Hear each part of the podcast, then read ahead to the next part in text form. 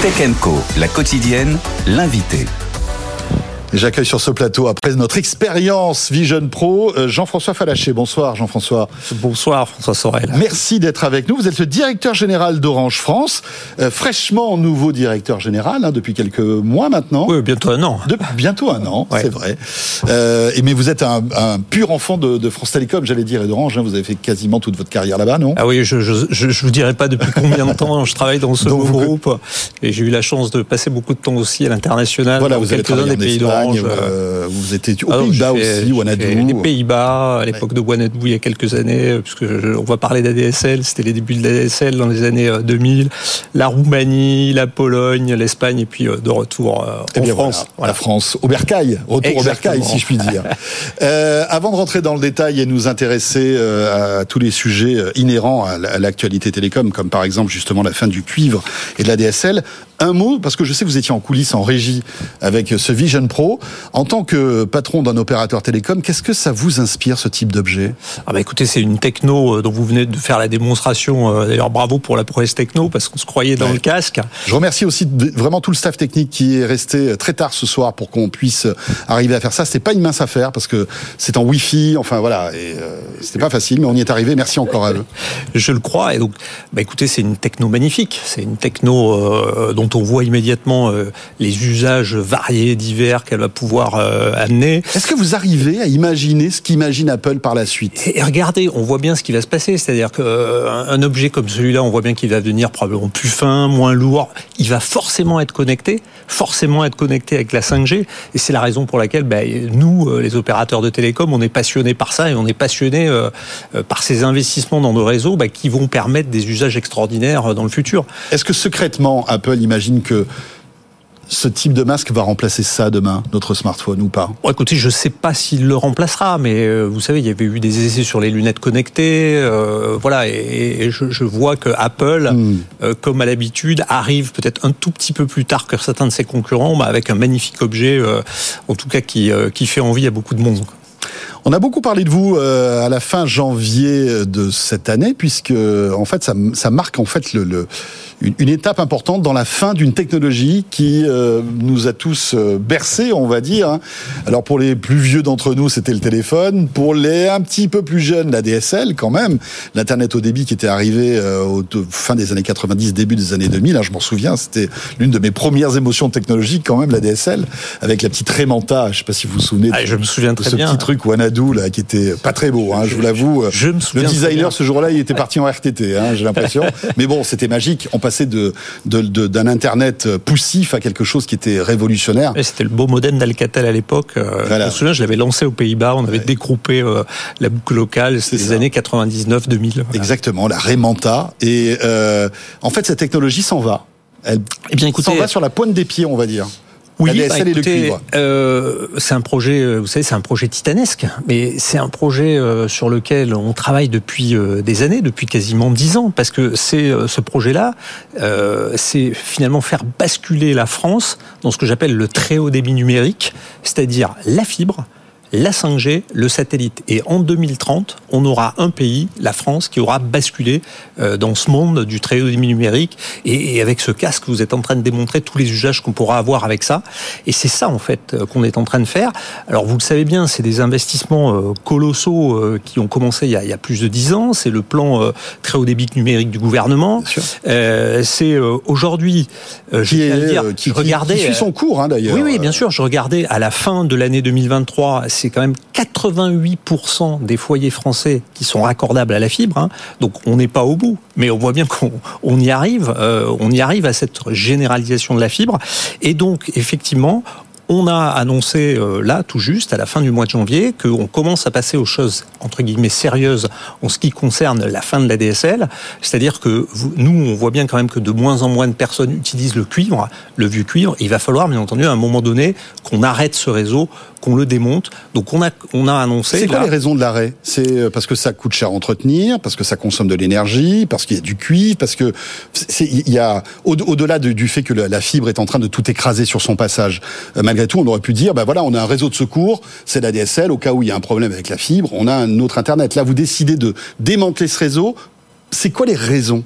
Bah écoutez, c'est la fibre, c'est l'investissement qu'on a fait sur la fibre, parce que on a passé, vous savez, quand on compte le nombre d'abonnés, de, clients à la fibre euh, et qu'on compare à celui d'abonnés au cuivre à la DSL, on a euh, déjà dépassé très largement avec la fibre le nombre d'abonnés cuivre, et chaque année, on a de moins en moins d'abonnés cuivre, et on comprend aisément euh, que le coût de la maintenance de ce réseau est de plus en plus lourd et important.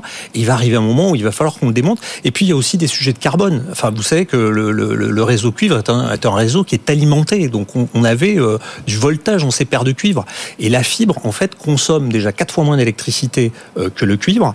Et euh, d'un point de vue carbone, ça, ça, ça, va faire partie aussi. Donc ça fera baisser la, facture énergétique d'Orange aussi. La facture énergétique et aussi euh, l'empreinte carbone d'Orange auquel on tient énormément. Petite, petite question aussi concernant votre modèle économique, parce qu'aujourd'hui, vous gagnez beaucoup d'argent, j'imagine, avec la DSL. Alors de moins en moins, mais vous louez ces lignes téléphoniques aux opérateurs tiers.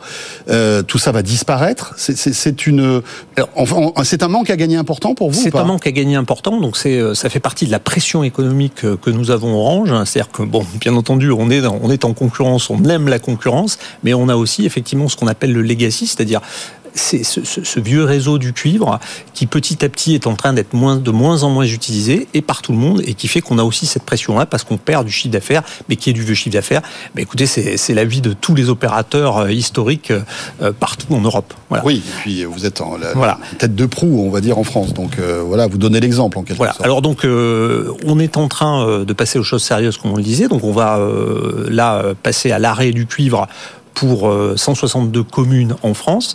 Ça va toucher de l'ordre de un peu plus de 200 000, de, 211 000 foyers en France. Alors soyons précis, Jean-François. Ça veut dire que là, qu'est-ce qui va se passer? Vous arrêtez la commercialisation ou vous coupez carrément la DSL? Euh, Parce qu'il y a deux phases à chaque fois, hein, d'après ce que j'ai compris. Pour vos téléspectateurs, qu'est-ce qui va se passer En fait, il va se passer que à partir de maintenant, on a annoncé euh, à ces 211 000 foyers que on allait arrêter le cuivre janvier, fin janvier 2025. Donc on se donne, vous voyez, une année. Donc ce qu'on va faire, on va bien sûr contacter nos clients pour les inciter à passer sur la fibre. Juste que vous le sachiez, euh, dans cette, euh, dans cette phase-là, sur les 211 000 foyers, je crois qu'il y en a moins que les doigts des deux mains qui ne sont pas accessibles à la fibre. Donc tous ces foyers-là, et on les a choisis pour ça, ont accès à la fibre. Donc on va leur demander de passer à la fibre. Nous, nos opérateurs concurrents aussi hein, euh, vont devoir aussi euh, proposer euh, à ces clients-là de passer à la fibre.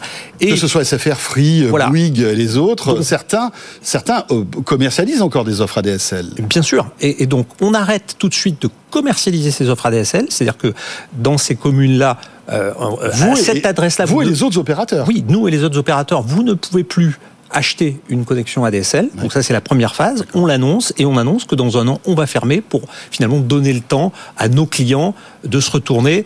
Et vous le comprenez bien, euh, il y a euh, le, le, le, souci, si vous voulez, de, de, de, de, traiter nos clients qui sont aussi les plus vulnérables. On peut le comprendre. On a encore hmm. beaucoup de personnes âgées euh, qui utilisent euh, bah, la téléphonie de base.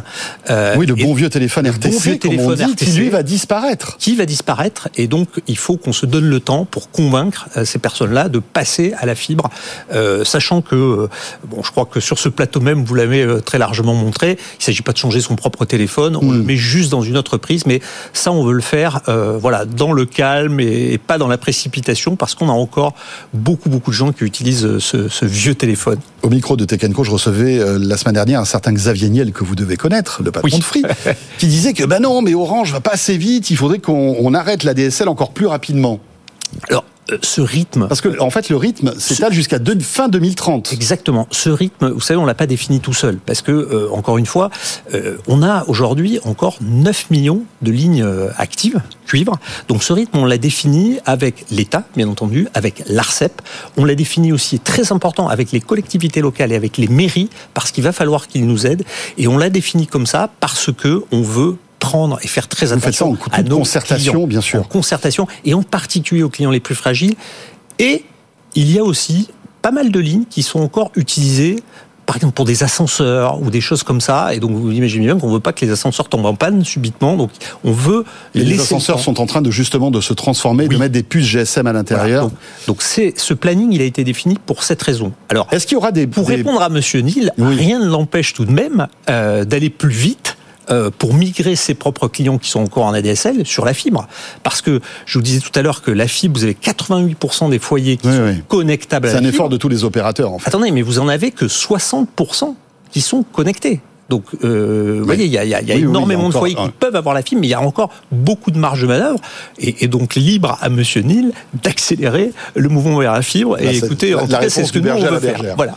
Euh, Jean-François Falaché, est-ce qu'il y aura des, des personnes qui vont rester sur le bas côté du très haut débit avec cet arrêt de la DSL Alors absolument pas, et c'est la raison pour laquelle nous avons lancé euh, donc en novembre de l'année passée une offre satellite très haut débit, justement pour cette raison, c'est-à-dire pour pouvoir pallier justement pallier parce que vous avez des cas de figure euh, où euh, même si on le veut où la fibre est compliquée à installer euh, parce que mmh. vous avez des problèmes de voisinage, vous avez des problèmes d'élagage, vous avez des problèmes de, du fait que il y a eu une coupure sur la voie publique et donc on a lancé une offre satellite une offre satellite grande. L'offre alternative, on va dire. Et qui est une offre alternative, parfaitement, et qui va vous donner des débits qui sont quand même intéressants. Hein. Vous aurez des débits descendants de l'ordre de 200 mégabits par seconde. Donc voilà, on est au-delà de la DSL.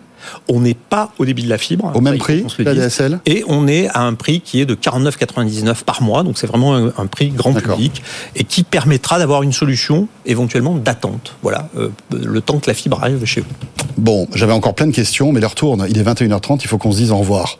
Donc il va falloir que vous reveniez sur le plateau de Tech Co. Ben, pour qu'on ça sera avec grand plaisir. Peut-être qu'on pourra parler des JO qui sont aussi un magnifique défi pour euh, Orange, puisque comme vous le savez, on va être le partenaire exclusif des JO 2024 vous nous grande source de fierté pour nos 40 000 salariés en France. Voilà, eh ben, ce sera le rendez-vous est déjà pris. Merci beaucoup Jean-François Falaché, directeur général d'Orange France, pour terminer ce Tech Co. Merci de nous avoir suivis. Le replay des podcasts pour revivre l'expérience Vision Pro avec euh, Nicolas, Julien et Didier, euh, disponible dans quelques minutes. Merci en tous les cas d'être là et à demain soir, bien sûr, 20h. Salut à tous.